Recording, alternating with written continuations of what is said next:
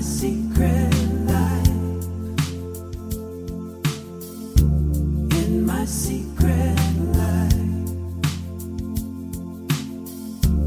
In my secret life. In my secret life.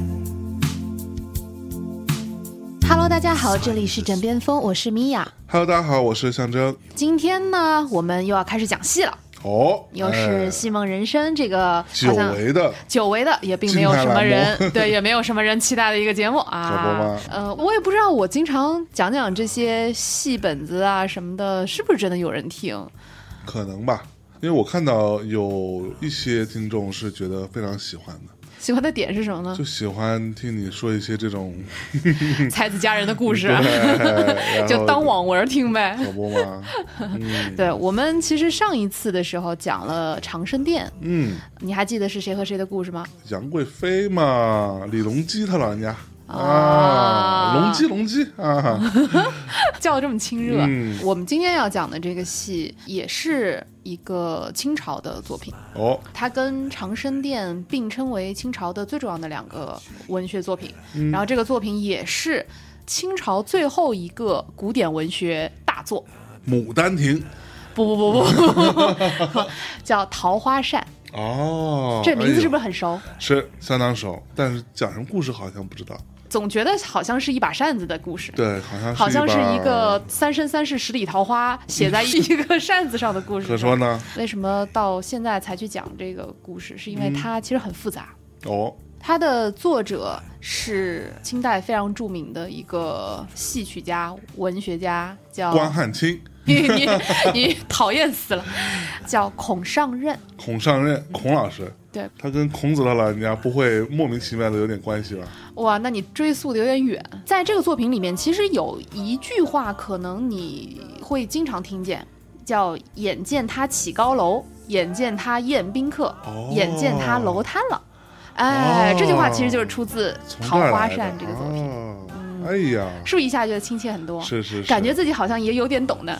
嗯、我并不会 那么感觉。OK，我们在实际来讲这个故事之前，我嗯们先听一首歌吧，一首歌还是一首曲？是一首歌哦它，pop song 啊，pop song，对，啊，是来自一个著名的音乐人，叫汪苏泷老师。哦，对，汪老师呢有过一首歌，发表在他的一张专辑《万有引力》中的一首非常重要的歌曲，就叫做《桃花扇》。 QQ 音乐四天王是吧？对对嗯，嗯，那我们先来听一下这首歌。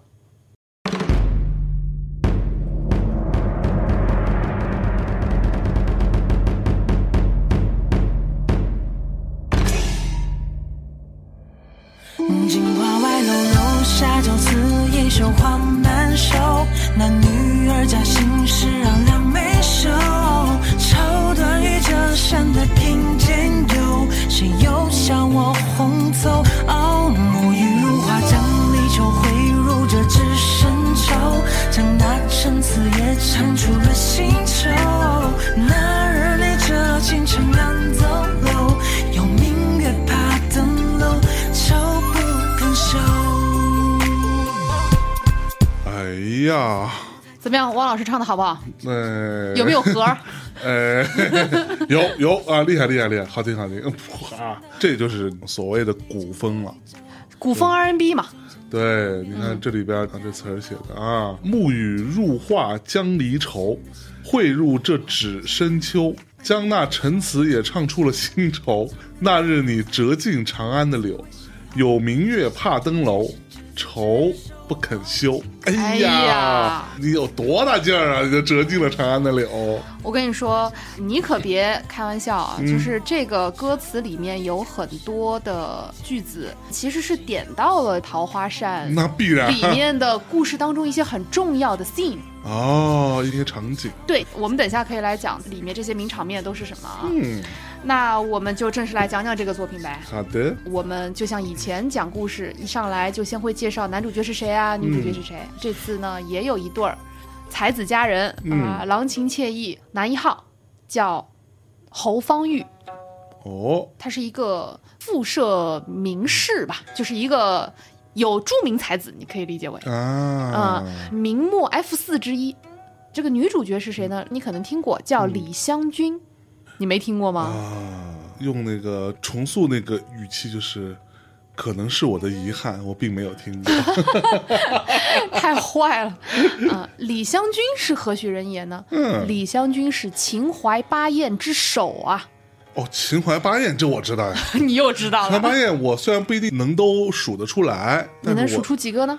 柳如是，哎呦，她陈圆圆哎有呦没有？董小宛，哎呦，这我是听说过的，剩下啊的就不太知道了。那你秦淮八艳之首你也不知道是谁？秦淮八艳之首难道不是柳如是吗？不是不是，所以他们是根据什么排名的呢？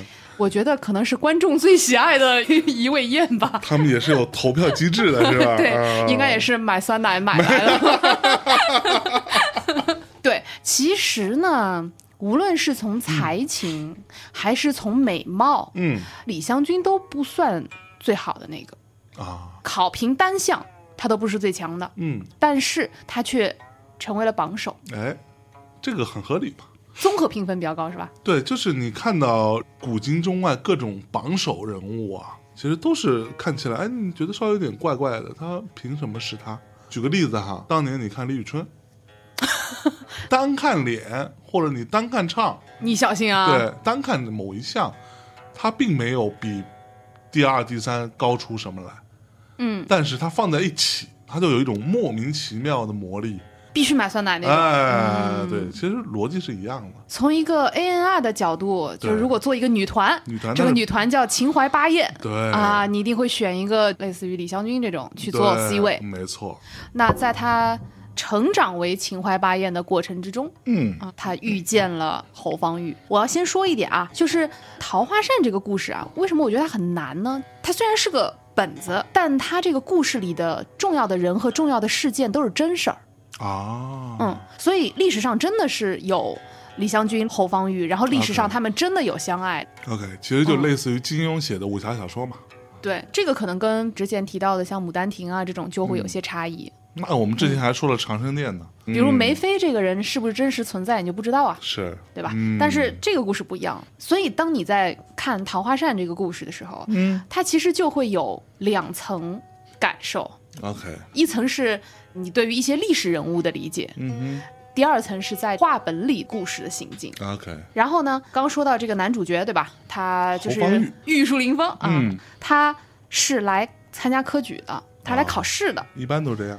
到了京城，到了南京啊对，当时的京城就是南京嘛。啊，对，哎，这个李香君是个南京人，嗯，啊那必须啊，说出一口南京话，南京话，南京话对。哦 但是这个男主角没考上，他就住在了莫愁湖畔，哎呦，会挑地方。嗯那莫可愁湖，是不要难过湖啊啊！ 没考上怎么样呢？对吧？ ，Don't worry lake，对，Don't worry Lake 啊。然后他有个好朋友嗯哼叫杨文聪，他也是历史上著名的一个文学家。 OK，啊也没考上，不不不，他在这个本子里面嗯其实是一个穿针引线的这样的一个人物，总是哪儿哪儿都有他啊啊，。首先第一次是他说：“哎，哥们儿，反正你也没考上，你也住在这个 Don't Worry Lake，那我们不如出去耍一耍，Don't Worry 一把。对，”他们就到了一个著名的青楼，叫做媚香楼。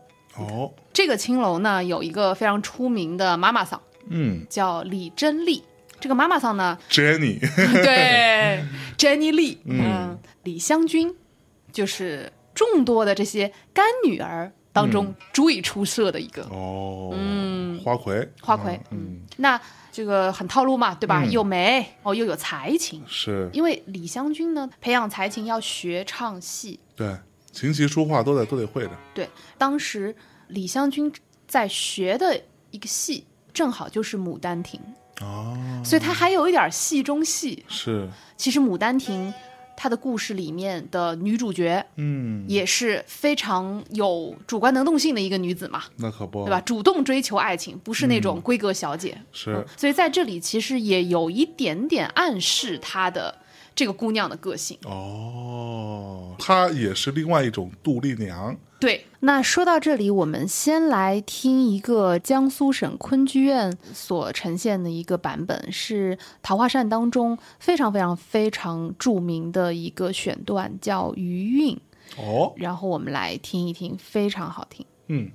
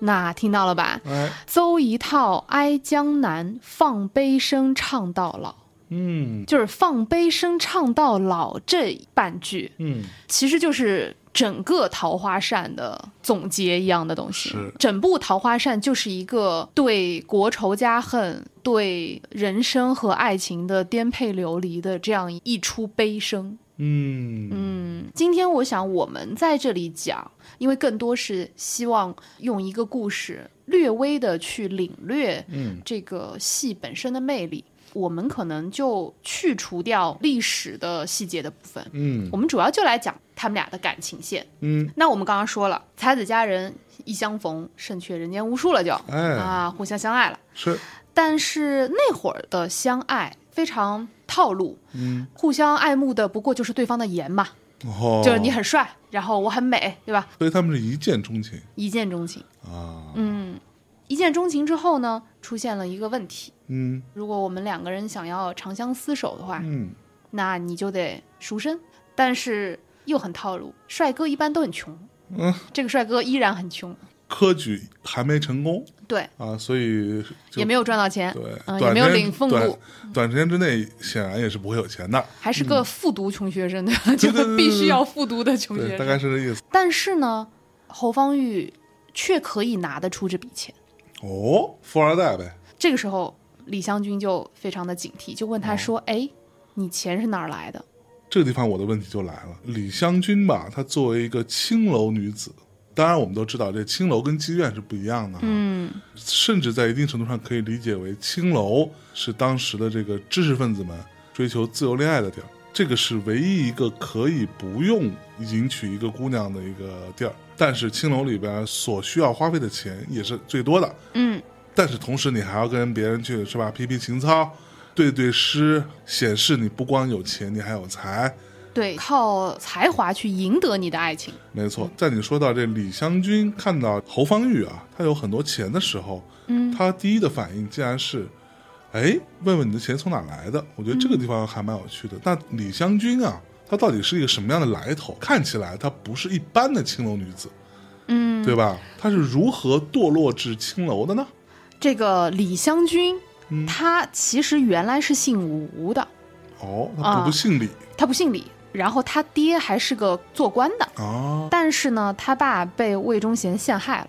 哎呀，你看看，对，嗯这其实也是一个很重要的铺垫，嗯哦就是在后面的剧情当中，你会发现李香君面对魏党这个态度是极其坚决的，哦，就是因为他其实是有家恨，不共戴天之仇。，对，不共戴天。然后爸爸不行了，嗯那他就流落在外了，嗯，就碰到了这个詹妮丽，哈哈，李真丽，对，然后他就跟 Jenny 姓了李，哦，所以是李香君。而且晚明的时候流行养瘦马，就扬州瘦马。对，这个瘦马其实说不上是童养媳吧，嗯但有点那个意思。从一个小姑娘特别小的时候，对然后就开始教她、培养她，等到她长大了，嗯，就可以去跟官宦人家或者富商去为妾，对或者说再把它卖入妓院。对，所以这个就叫做养瘦马。杨瘦马，啊这个是一个陋习吧？对，李香君其实就是 Jenny 嗯，养的众多的瘦马当中最顶呱呱的一最个，呃肥硕的一只，最棒的一个。嗯，然后呢，之前提到说这个杨文聪他要带着侯方域去这个媚香楼呢，哎，是因为杨文聪是李珍丽的男朋友，哦，他是妈妈桑的男妈人啊妈桑的男朋友。 ，OK，嗯，所以说他就说，哎，来吧来吧，我这个地方不错。其实杨文聪，我刚说了嘛，他也是一个油菜花的人啊，嗯也是一个文化人。Jenny 可以赢得杨文聪的爱，他肯定就不是一般妈妈桑，她不是一般的妈妈桑，嗯，她一定也是有自己的个人魅力。有两把刷子，然后她再去调教李香君，嗯然后让李香君学《牡丹亭》除了风雅之外，嗯，其实也传递了一些价值观，价值观、嗯啊，所以这养成个养成啊，养成非常养成。嗯嗯那我们说回来，刚才我们说到，他虽然是一个科举未成的这么一个读书人，对，但是却能拿出不少钱，对到底怎么回事儿？每一次当侯方域需要花钱的时候，嗯，他都会奇迹般的变出很多钱，然后说这些钱呢就他会是幻术， 不，他说这是杨文聪给他的，哦，一来二去，可能最开始你觉得也很正常，因为嗯毕竟杨文聪还是可以跟妈妈桑在一起嘛，就说明他肯定也不是个穷人。对但是呢，杨文聪毕竟没有特别高的官职，对，谈一个女朋友还可以，还要资助自己的朋友再谈一个女朋友，嗯好像听起来觉得哎哪来那么多钱？这个时候其实李香君是脑子很清楚的，嗯，感觉到这里面有什么不对，有异样，他就去问侯方域说：“哎，杨公哪来那么多钱？”但是你看，侯方域就没有想到，哦，明明是他自己的朋友，是你想他难道不知道自己朋友有多少钱吗？就是但是他却没有发现这个问题。他需要钱的时候，哎，人家给他，他就拿着了还是 too simple，啊，too simple, too 嗯 naive。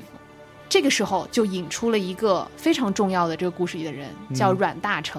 阮大铖，对，也是全文当中最重要的一个大反派吧。哦阮大铖何许人也呢？嗯，他是明末的十大奸臣哎呦， Top Ten，那他跟这个魏忠贤必然是有关联了，对，啊魏忠贤也是其中一员。是，阮大铖这个人呢，历史上也是有这么一个人的，嗯，呃，属于各种叛变的一个人，哦，就永远在叛变。他最开始是一个东林党人，哦，他是东林党的，对他最嗯开始是个正经的东林党人，是，而且他是个很有才华的人，他还各种写诗，他的诗才是非常高的。哦，但是呢，当魏党崛起之后，他就叛变了东林党，投靠了魏忠贤。墙头草，当发现农民起义啊各种医稿之后，他就到了南明，跟另外一个奸臣叫马士英、嗯一起扶持亲王，就这个福王，嗯弄了这个南明小朝廷。 ，OK，当这个清军入关呢，他又叛变，投靠了清朝，嗯，所以就是一个到处叛变的一个人。嗯 OK，但是在李香君和侯方域的爱情故事当中，他其实就是一个妥妥的恶棍。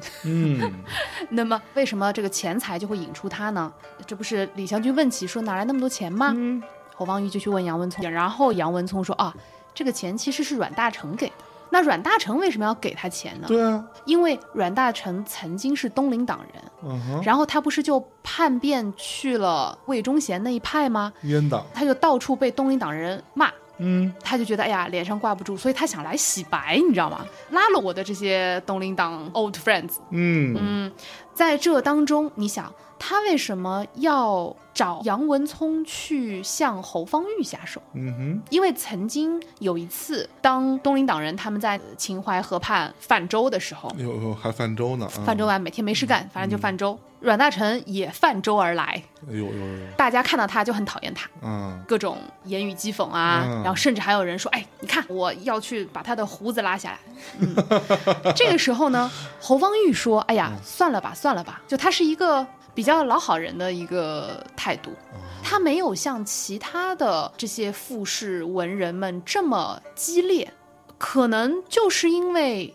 他的态度没有别人那么坚定，嗯，没有表现出嫉恶如仇，嫉恶如仇，对，嗯因此他变成了一个阮大铖认为可以通过杨文聪来说和的对象，哦，所以他就在背后给杨文聪钱，然后让他想办法拉拢后方域。但是没想到这个伎俩就被李香君给识破了，嗯然后李香君就说：“我不要你的钱。”嗯，甚至做出了一个非常过激的行为，就是他们当时已经要结婚了，结婚的酒席的钱实际上是阮大铖出的。 OK，所以有一个名场面，就是侯方域和李香君都已经穿上喜服了。嗯这个时候发现，哦，这个钱其实是我所讨厌的人嗯，给我的。是，李香君说：“算了，我不要你的钱，穷点儿就穷点儿吧。”然后他就把喜服脱掉，就直接把衣服脱了，你知道吗？光着啊，，那没没，底下还是有素衣素裙的。嗯是是，在自己的婚礼当日，嗯发现自己的这个 sponsor 嗯，，来源不正，嗯，直接自己大闹了自己的婚礼现场。哎呀，有气节啊，就是现在听起来是一个还有点儿好笑的场景，嗯嗯，但从中你可以看出李香君是一个很烈性的姑娘，对你想想这之间的关系啊，这钱如果是魏忠贤出的，我觉得倒也罢了，怎么会罢了呢？就是他这么干倒也是说得过去。嗯，但其实这个钱不是魏忠贤嘛，相当于是魏忠贤手下的一个人出的。你说跟他有没有直接关系呢？也未见得。嗯，但是就是因为你是魏忠贤这一派，所以我就必须跟你划清界限。所以就是那种眼睛里绝对不揉沙子的姑娘。讨厌魏忠贤那一派是一嗯部分原因了，另一部分就是李香君要比侯方域要坚定。啊，他本质上就看不起这种嗯墙头草。对，这一幕算是一个小高潮吧。他们两个人的这样子的态度，在后面的全局的高潮，也就是这个桃花扇的所谓的诞生的那个名场面，嗯是有一定的呼应的。 OK，哎，那所以他在婚礼现场把衣服也脱了，是吧？对，那这个事儿阮大铖也知道了吧？知道了呀。首先，他肯定知道计谋被拆穿了嘛。与此同时，他也知道我这个洗白之路走不通嘛。啊，那心想他说有没有怀恨在心呢？那有啊，心想说，哼，你们都憎恨我，那将来等对吧？劳资有一天得到升天，嗯、呃，不叫升天升天了，鸡犬升天了啊！嗯我一定要好好的弄弄你们。对，谁知道时过境迁之后，李自成攻占了北京，嗯然后阮大铖不就跟马士英在南京拥立了福王登基嘛？他们就变成了一个小朝廷，改国号叫弘光。啊哦，对，红光队，光这会儿哎，心想说，哎，来吧，我们来弄一弄，就到处排挤东林党人。哦，嗯，这个时候后方玉心想说，完了，我这梁子也结下了，嗯现在阮大铖也大权在握了，嗯，那怎么办呢？那他们又各种赶尽杀绝，是那不如三十六计走为上策吧。哦，溜了，对，侯方域其实是非常软弱的，嗯我觉得这里孔尚任描写的非常非常好，他非常像一个真实的人。嗯有些才华，然后但是我名落孙山了。嗯我特别失意的时候遇见一个漂亮姑娘，是其实我对她的爱情也没有多深刻，我就觉得她好看，嗯大家在一起挺开心的，嗯对吧？这个时候我需要钱，然后正好就出现了钱，嗯那我就开开心心结个婚。就是她的人生是一种非常顺水推舟的人生。对，当然，他也有一些坚定的时刻。嗯，当然，因为我们今天主要还是讲这个爱情的部分啊，但是在另一条国破家亡的主线上，他还是有很多比较坚定的观点和立场的。但是，当面对一些巨大的人生选择的时候，他是顶不住的，啊，会害怕。脊梁比较软，嗯对、这一点，我觉得放到现在，你会时常看到这样的人，嗯尤其是知识分子。嗯没错，大家读了很多书，明了很多道理，嗯但是却站然后认识站不直，对，然后日常有很多观点，嗯特别挥斥方遒，对，哪儿你都能够说出个道道来。指点江山，嗯，但是，一旦面临重要的人生选择，你就是过不好这一生，嗯哪怕一些。些很小的东西。我觉得都不用到人生选择，就是面临一些简单的小诱惑的时候，迅速就脊梁软了。对真的是，所以，嗯在这个时候，你就可以看到侯方域和李香君完全不一样的抉择。嗯侯方域说：“小爷我害怕了，嗯然后我这还是留得青山在，不怕没柴烧啊。嗯那我就先躲一躲吧。他去了哪儿呢？”他就消失了。啊啊，，他就跑了。当然，因为这个有不同的版本啊，有一个版本里面说是去了扬州啊，反正总之是逃亡了，南京到扬州也没多 远，没多远。对，但是李香君就决定说我要留下来，嗯六下烂而且我要守节，哦，因为我已经嫁给你了。嗯，婚礼办了嘛？对，婚礼办了，然后不管你怎么选择，我在我的这个所谓的政治立场，我在我的价值观上，我需要坚持，但对于你的爱，我也要坚持。嗯，其实这里可以看出这对恋人他们的价值观是有本质差异的。嗯嗯当你面对选择和境遇变化的时候，什么东西更重要？嗯对于侯方域来说，命更重要，嗯或者说我现阶段少受点苦，可能更重要一些。先避一避，对，但对于李香君来说，我所要坚持的立场以及我要保守住的这份爱情嗯是更重要的。是但是这两个东西发生了冲突，就你想，他也可以跟着侯方域逃啊，是啊，那不就保住爱情了吗？我们俩不就能在一起了吗？对，啊但是在这一刻，我会认为李香君其实也是看不上侯方域的，他是不同意侯方域逃跑的这个选他择，是不同意他这个逃跑计划的，对， 所以他就选择说，那我留下来，嗯，我以守节的方式来把对你的爱放在心中。嗯但是作为一个青楼女子，嗯这个守节岂不是嗯很可笑，对不对？你想詹妮丽就会让你在那里一辈子吃干饭吗？然后这会儿就出现了一个仰慕李香君的人，是个大官，哎，叫田养，田养嗯，田大官 人，有多养？嗯反正挺养的 吧？啊，是战术后仰的仰，，哦，战术后仰，对，你还知道战术后仰 我知道国际巨星是 吧？这个田养啊，就很想要娶李香君为妾，嗯，但李香君这不是不肯吗？那肯定说啊我们家老公不在，反正我是不可能嫁给你的。你嘛呢？嘛呢？老子是你想娶就能娶的吗？啊嗯可不吗啊这个时候又出现了 Jenny Lee 跟她的男朋友，就是杨文聪，嗯他们俩就说：“哎，你看你现在也不容易，嗯，你孤老家寡人，对孤家寡人，你老公也不在。好了，对于你来说，最好的你出路，对你其实去嫁入豪门也不失为一个好出路啊，把一切忘却，寻找一段新生活呗，重新开始。”李香君就是誓死不从，哎，后来把他逼急了，嗯，他就一头撞在了柱子上。然哦后，血洒当场，我的天，血啪一下哎呦就洒在了扇面上。哦，所以这个桃花扇并不是一把会了桃花的扇子，嗯，这个扇子是李香君的血迹。哦，然后杨文聪就说：“哎，你看，哎呀，不如我来给你勾几笔，然后用他的血迹勾点成了桃花的样子。还 挺幽默，这个时 候不应该先救人吗？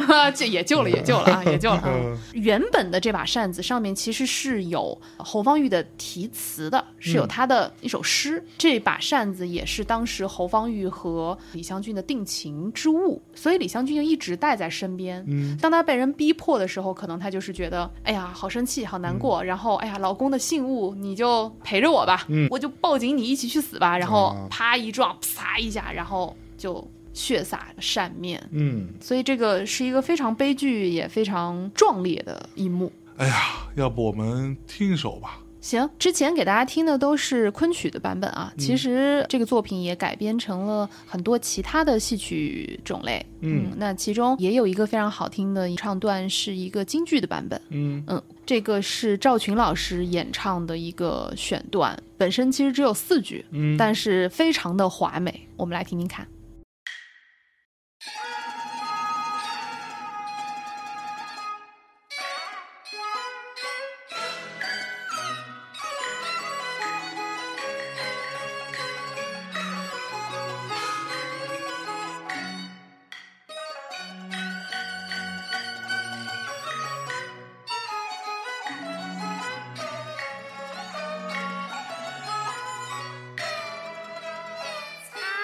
彩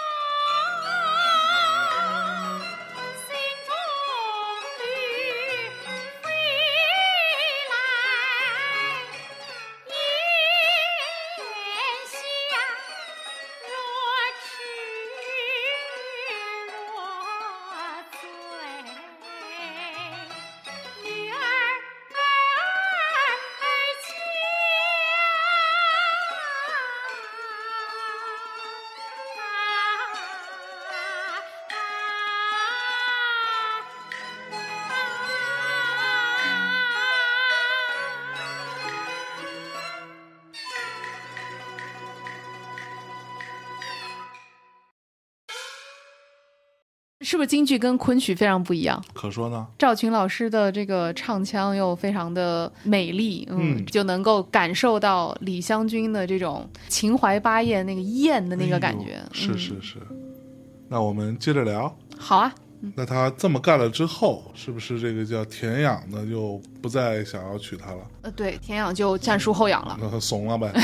对，直接领盒饭就下去了，这个人物就穿行而过了。然后哦工具人啊这是对工具人，工具人。然后后面就又出现了这个阮大铖，他不是弄了那个小朝廷嘛，嗯扶持了这个新的王。但是他们判断呢，说，哎，战火应该不会烧到我们吧？是，我们只要偏安一隅，安安心心的，我们依然可以歌舞升平嘛，嗯啊，对吧？歌要唱，舞要跳，要有肉吃嘛。对，所以呢，阮大铖就想说，哎，不如我弄一些有才华的美艳的歌姬到宫里唱唱跳跳呗。嗯，那这个阮大铖本身又是一个文人墨客，也有些品味，所以他找的这个歌姬也不会流俗嘛。嗯，那他一想说，哎，找谁呢？不如李香君吧，就又惦记上他了啊、 啊心想说，反正她老公也不在了，这叫什么来着？不怕贼偷，就怕贼惦记。对， 是老惦记着，这受不了。对。而这个时候呢，李香君就想说，不知道侯方域什么时候会回来，也嗯不知道还会不会回来，所以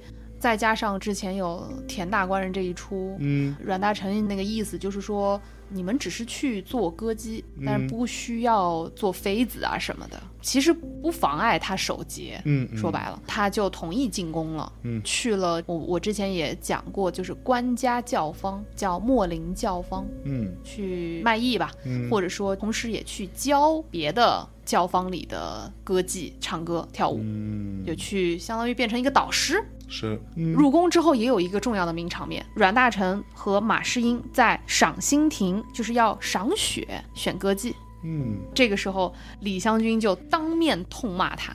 哟，你想想看，对于李香君来说，算是有半层家恨，嗯同时你还是害我老公的人是，啊，然后你还要把我弄到宫里来，嗯你嘛呢？嗯同时我又很看不起你，嗯，你又是一个没有节操、没有底线、没有气节的人，对，所以破口大骂就被抓起来了。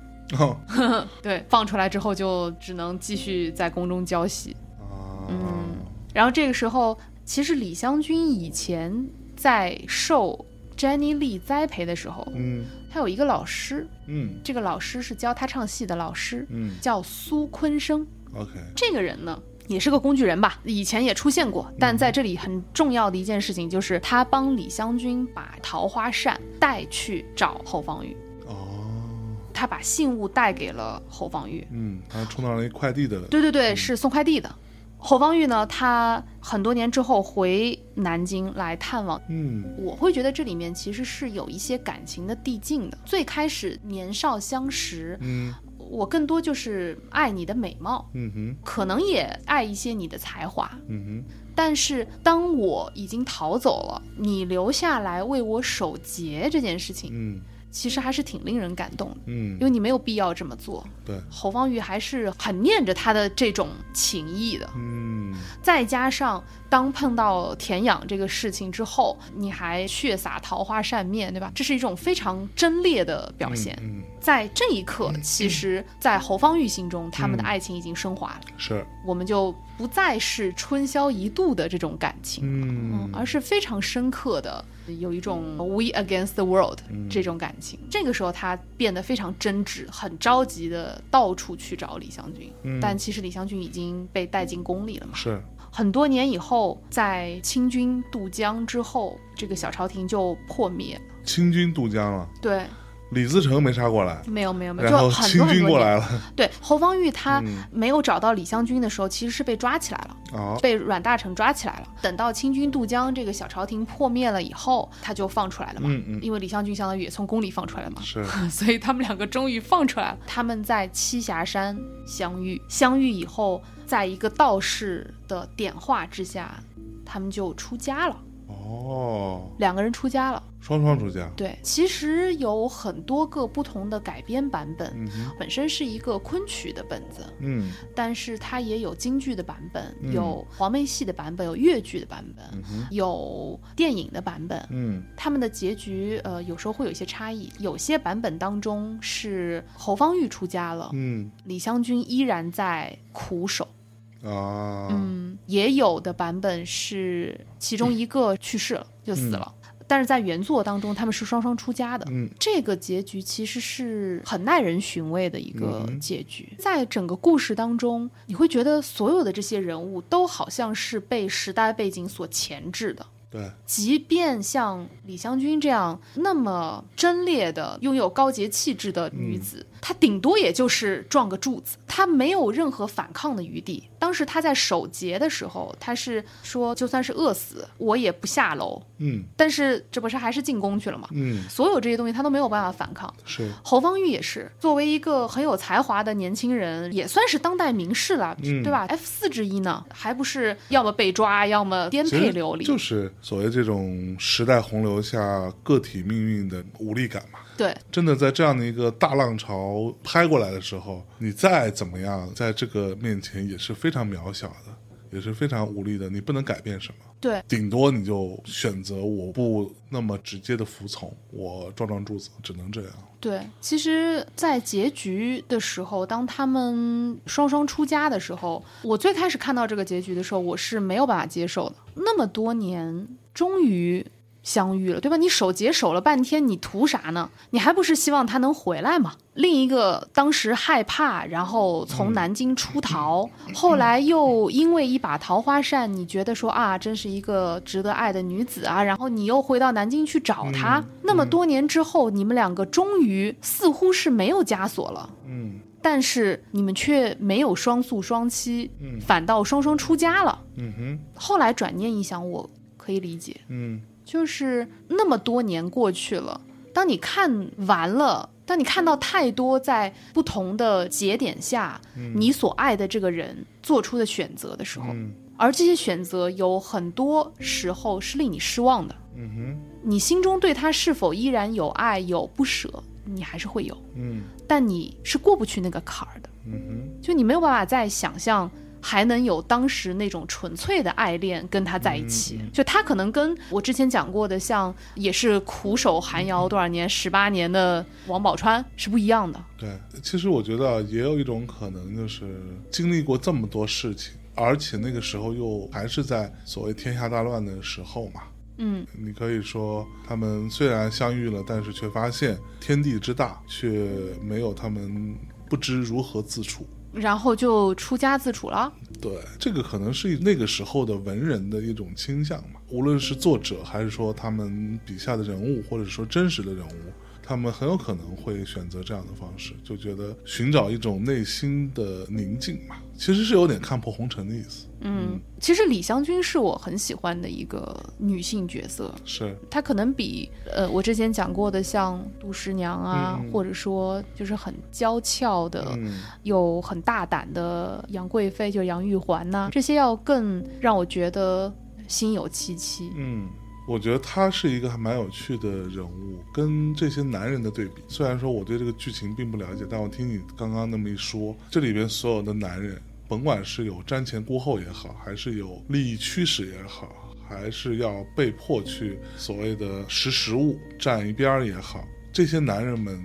没有任何一个人是特别单纯的，只为了一个信念而存在的。但是李香君，她就是一个不畏强权，他就是非常坚定的遵循自己认为的那条路。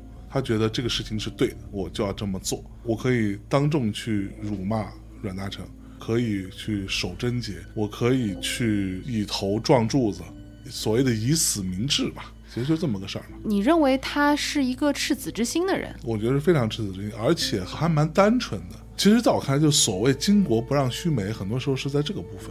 嗯就是你要论赤子之心，论对于初心的坚守，论个人对于某种信念的执着，我觉得这点是还蛮值得钦佩的，在这件事情上。嗯，你讲了一些，就是我觉得是男性视角的东西。嗯 我会喜欢这个人物，恰恰是因为我觉得她和真人很像，嗯她和文艺女青年特别像。我觉得她是一个非常典型的文艺女青年。当下的文艺女青年可没有这个气节。我说的不是气节啊，就先不要管它气不气节。我觉得气节也好，不让须眉也好，嗯就是女子如何如何在这些事儿上，其实要比男性角色要更贞烈也好，嗯这些暂且先放一边。嗯首先，李香君是一个特别聪明的姑娘，嗯比如说她能够发现这个钱来路不正，同时她还拥有那样的天赋和才华。嗯，说白了，她能混到秦淮八八艳艳之首，首对，这她一定可是个不聪一般明人姑娘对，，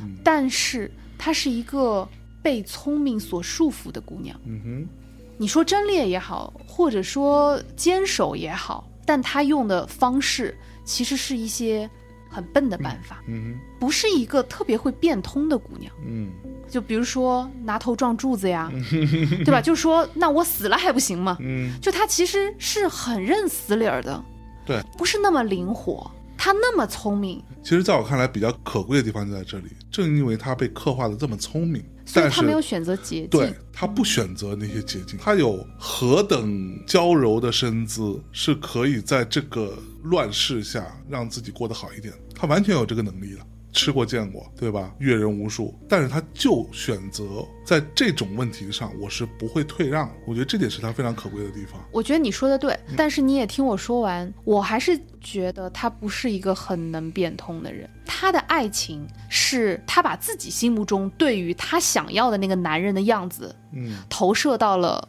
侯方域身上。嗯当侯方域做不到的时候，当侯方域并不是他所期望中的那个人的时候，嗯哼，他自己去按照自己期望的那个男人的样子去做出来了。当然，这个可能是我过度解读啊，嗯嗯但我会觉得，比如说他所做出的一些忠烈行为，他是希望侯方域也可以那样做的。嗯多年之后，他把那一把呃溅满自己鲜血的定情信物送去给侯方域的时候，他已经身在宫中了。嗯你觉得他这个 message 是说来找我吧，还是说你看我的下场就是这样了，嗯我们再也不要见了？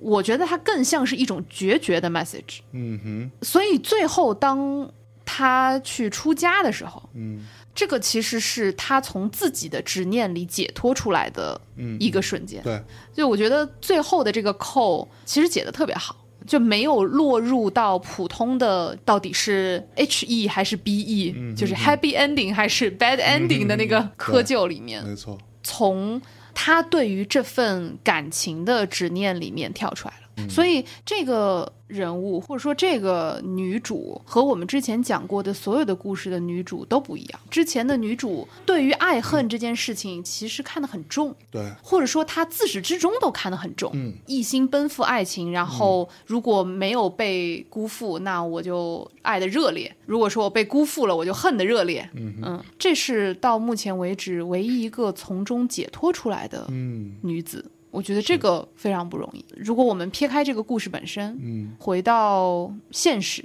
嗯我觉得就像李香君跟侯方域这样，可能大家相识于微时，大家在成长的过程当中，发现双方的价值观可能会有一些差异，嗯或者说大家的成长速度不一定一致，嗯。其实也是会像是一种相似的悲剧。嗯在我看来啊，这个故事对于现实层面，我觉得有一个让我还蛮感慨的事情，其实就是有所为有所不为。就我觉得这个真的还蛮重要的。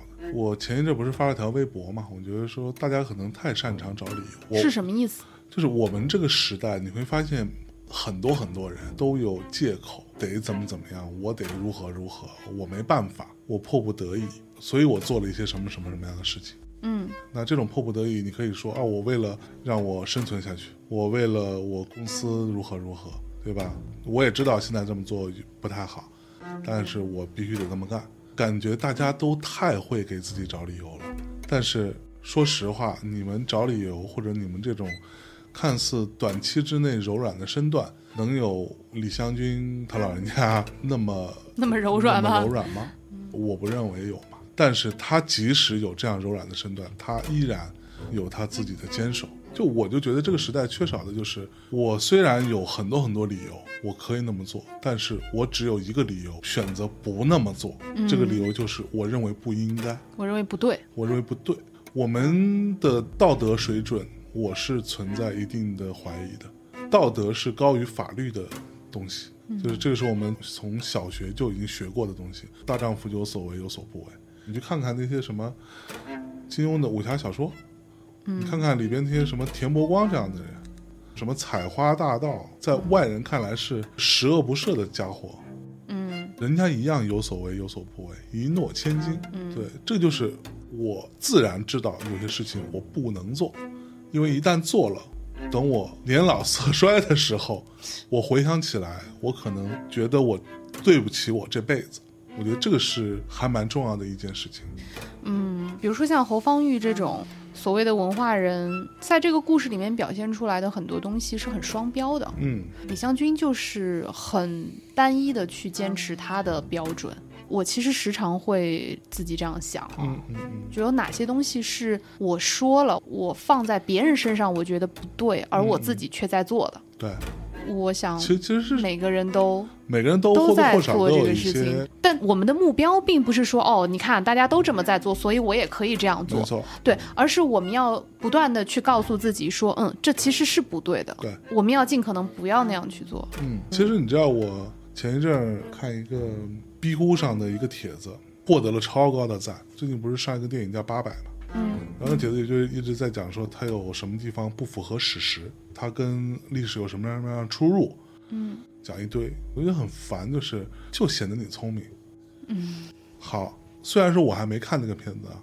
但是我的态度特别简单，就是你今天如果说你是以这种姿态来看一部电影，那好，不符合史实的片子多了。每细说乾隆，你说怎么办？ 每一步你是不是都以这样的标准去抠呢？或者说，我们再说狠一点，《战狼》你有没有以这样的标准去抠呢？有没有符合所谓的事实呢？对吗？那为什么你都在这个事情上你要这样抠呢？在我看来，这就是非常诡异的一种标准，就是我们这个时代更愿意看到别人坍塌，而不愿意建立。 嗯，这就是所谓的这些人最可悲的地方。虽然你前面说的这些我不完全认同，嗯，但是的确，大家更爱看人坍塌，对而不就是愿爱意看建人立坍塌。那为什么是这样呢？我觉得其中一个部分是因为我们自己都没有能力独立建立。嗯，对，这是一个更加一盘散沙的时代。我最近其实也有一些这样的感受，嗯我觉得好像没有什么东西再可以把大家凝聚起来，嗯，这个很可怕。对，我们每个人都活在无数的转述当中，嗯所谓的转述是，你所看到、听到的一切都只是一面之词，嗯，包括你自己眼睛亲眼看到的，它也都是一面之词。对就是在这个时间点，你的眼睛看到的东西而已，嗯不代表它真的就是事实。没错。把大家凝聚起来的东西，恰恰是剥离所谓的真相的东西，嗯，某些你相信的东西，把大家凝没固错在一起没错。而这些东西现在在越来越少，嗯我觉得我们现在活得太具体了，就是每一件事情、每一次讨论、每一次争吵都具体在某件事情上、某件事情、某些细节。某些细节。你嗯今天这个故事是这样，明天就翻转对，后天就又打脸，嗯，大家已经习惯了这种翻转和打脸，你无法再用真挚的态度去看一件事情，对，好像被迫只能吃瓜的感觉，嗯嗯嗯因为你也不知道你咬下去的这一口，明天会变成什么味道。是，就是我觉得大家没有那个所谓的 belief，对，就你没有去相信一个什么东西。我讲一句很真诚的话，我有时候看一些，比如说抗战的纪录片什么的，他们那个时候没有受过很好的教育，但是那些人他当时是完全信任某件事情的，他相信那个 belief，在我看来，也许很简单，或者很单纯，但是他是很诚挚的。对，但是现在这样子的相信会被认为是愚蠢。对，可能就是因为你没有文化，嗯或者你对你或者说你什么不你知被道洗真脑啊了什相，么对的，所以大家会认为你天然的去信任一件事情是一种愚蠢。嗯，所以我觉得这个就是可悲的地方嘛。对，但如果大家都这么想，那我们就都不会去建立，没错，我们就都只会看着事情坍塌，因为坍塌是唯一的路径了。对。在这样子的我们的眼中，除了坍塌，没有第二条路了。关键是坍塌还会让这些人觉得有快感，就是你看，你看啊果然吧，I told you，、啊楼塌了吧，对吧？我只能用可悲来形容。就是如果你的人生最根本的那个东西，你经常是在这些事情上找快感或者找你的存在感，那你真的是很可悲的一个人。嗯，虽然有的时候我也不知道我应该信任什么，但是至少我们还可以抬头看一看星空。嗯，其实这个在一定程度上，我觉得是有一种类似于劣币驱逐良币的状态的。你会发现很多人慢慢的就淡出了一个讨论，对，或者说他就离开了一个语境，甚至都离开了一个环境，去一个没有这些事儿的地方。我就踏踏实实过过我的日子就完了。其实你知道，我记得那个时候很早的时候，就是前一阵儿嘛，米娅跟我说：“你别跟人吵，因为很有可能那个 ID 后面就是一个小孩儿，对吧？”有时候我觉得很烦躁，就是因为我把他当做一个很对等的一个人，对，然后我会觉得说你这么想是因为你并不了解真相，但其实不是这样的。很多时候他只不过就是一个小孩儿，但我并不是说小孩儿就一定会不明真相会怎么样，他的出发点就是这个。对，又嗯或者说，其实他没有想过要去知道更多，对，没有想过要听双面之词 没，他错就觉得我听到的就是对 everything，对嗯，没错就是这样吧，我们可以再重新开一集，我们俩再继续聊聊呗，嗯好然的，后我们就把李香君和侯方域就放在这里。再放在这里。那其实我们到今天为止也讲了不少戏本子，也给大家听了不少的戏。当然，因为我自己也只是一个爱好者嘛，所以我对于这些戏的故事啊，包括背景，其实了解的也很有限。嗯，我有很多的喜欢的这些戏，也都是我小时候跟着我外公一起听嗯所以这些选取的作品，可能也是相对更加耳熟能详的一些作品。嗯哼，嗯，我最近其实也有在听一个老师的课，哦，嗯，其实是在一个 app 叫中读，应该是三联吧，他们的嗯那个 app 上面。所以他们是有做一个 app 的。啊，对对对对对，有嗯有，他们有一系列的课，但在那些课当中，里面有一个课嗯是一个姓郑的老师，叫郑培凯，嗯一位先生，老嗯先生老先生，他来讲的一个课叫《客观请看戏》。哈哈，嗯，当时开始听这个，不是说我真的特别好学，然后就说那我要多了解点知识。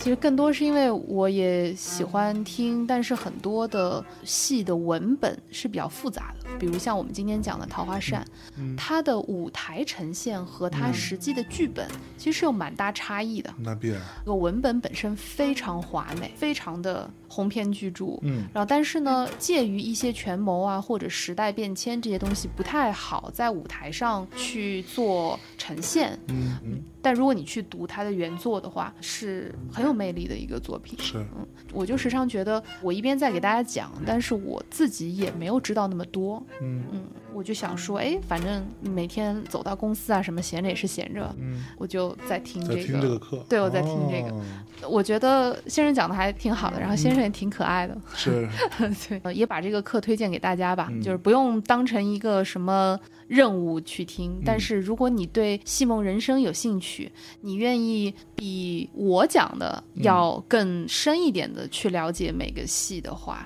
这是一个可以推荐给大家参考的一个音频节目，嗯听起来也很轻松。是，与此同时，我们也为大家争取了比我买的时候要便宜的价 格。这么好呢？我为什么不给自己争取？就是，因为我觉得还不错嘛，所以我们就去争取了。嗯这个节目原价是一百九十九，但是我们给大家争取了一个专属的折扣，嗯，只需要九十九。，哦早知道我就要等到这个再买。如果说大家有兴趣的话，可以去微信搜索“三联中读服务号”，啊嗯在对话框当中输入“枕边风”。你就能够拿到那个优惠券，并且它也会跳出那个购买链接嗯啊。输入优惠券的话，你就可以便宜整整一百块钱，相当于是打了个哦好值哦，对，天打哪了一个对折还要多吧？嗯嗯，我也要去买， 你不用了，你吧，你可以听我的。我才不要呢。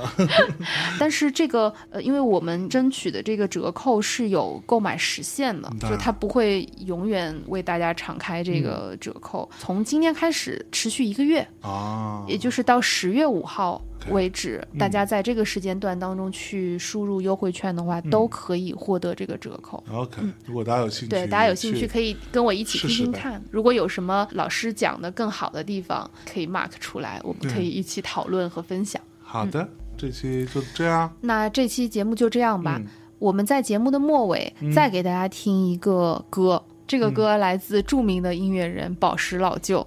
哇，宝石老 舅嗯也有一首《桃花扇》。 是哈，嗯，所以希望大家在这样动感的节拍当中做个好梦嗯一起。嗯对，扭 扭动你的胯骨轴。啊、 对，扭动一下啊。好，拜拜。那今天的节目就到这里喽，大家晚安。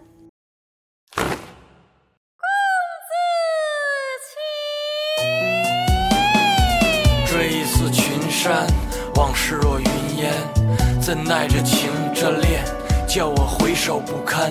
沧海桑田，你早已不在我的身边，所以挥毫提笔，留你在字里行间。只怪我狂荡惯，被花曲常牵绊，所以你收回那句奴愿与君长相伴。老子回头金不换，可回眸望你却不见，我剪不断，我理还乱。这姻缘随风飞散，落两行相思泪，任它流入酒杯。人悲人醉，醉罢又醉，惘然心碎。经沧海难为水，那红线化为灰。比翼双宿，如今又怎得劳燕分飞？就是一人风萧瑟，人面迷离，桃花落。那天你离我而去，到底是我们谁的错？愿江水倒流，轮回到相识那一刻。不为重结此缘，只求你我擦肩过。